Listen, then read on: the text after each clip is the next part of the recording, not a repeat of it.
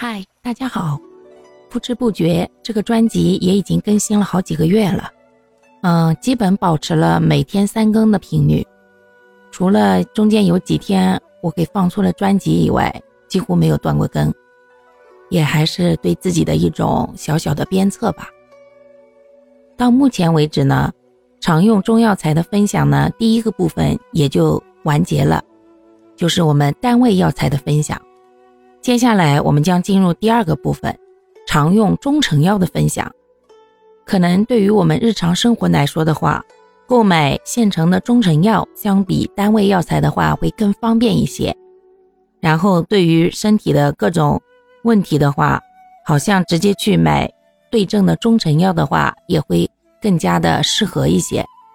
所以接下来的日子里，希望各位可以继续一如既往的支持收听、点赞、评论、关注、转发。